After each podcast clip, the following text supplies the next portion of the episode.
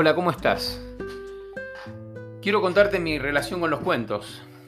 Desde adolescente leo cuentos, en especial eh, cuentos de fútbol y situaciones eh, cotidianas. Fundana Rosa, Leo Soriano, Sacheri, Dolina, Cortázar, Borges, eh, Bioy Casares y otros muchos autores de una calidad increíble.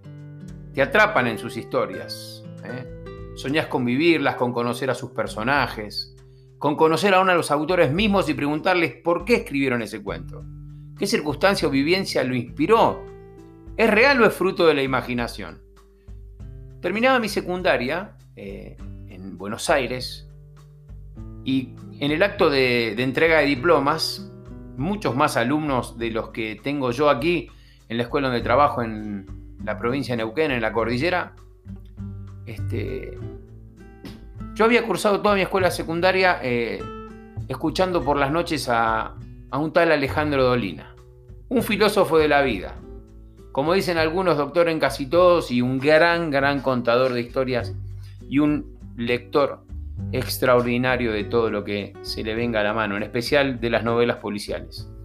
Al terminar el acto, mientras eh, nos saludábamos con los demás compañeros del curso y las compañeras del curso, ahí estaba el tío de Cristina, que había venido a nuestro acto. El mismo Dolina, era increíble. Aún hoy lo sigo escuchando después de tantos años pero haberlo conocido, haberlo saludado y asistir a alguno de sus programas creó en mí una especie de complicidad al leer sus libros y sus cuentos.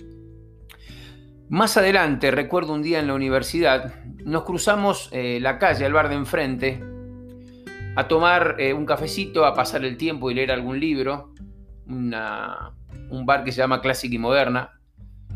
Y fui a la biblioteca del bar y agarré el cuento El sueño de los héroes, de Adolfo Bioy Casares, y me puse a leerlo. Algunos estaban leyendo en lo suyo, cada uno estaba concentrado en el libro que había leído, y notamos que un hombre mayor, bastante mayor que nosotros, entró a la sala de lecturas. Solo por curiosidad, levantamos la mirada. Y ahí estaba el autor del libro que yo estaba leyendo. Eso cambió la perspectiva del libro que yo estaba leyendo. Lo mismo me pasa con las historias de la Biblia, que es mi libro de cabecera.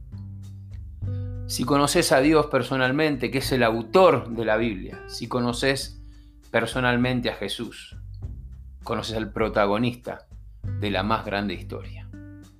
Por eso, en este podcast, que sirve para contar, te animo a que entres en complicidad con los autores de los libros y de las historias que lees para disfrutarlos mejor, mucho mejor, y sentirte parte del universo que ellos escriben.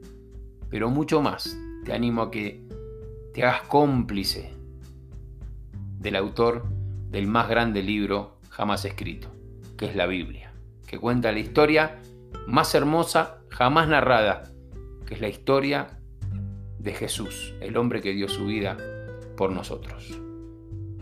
Hasta la próxima.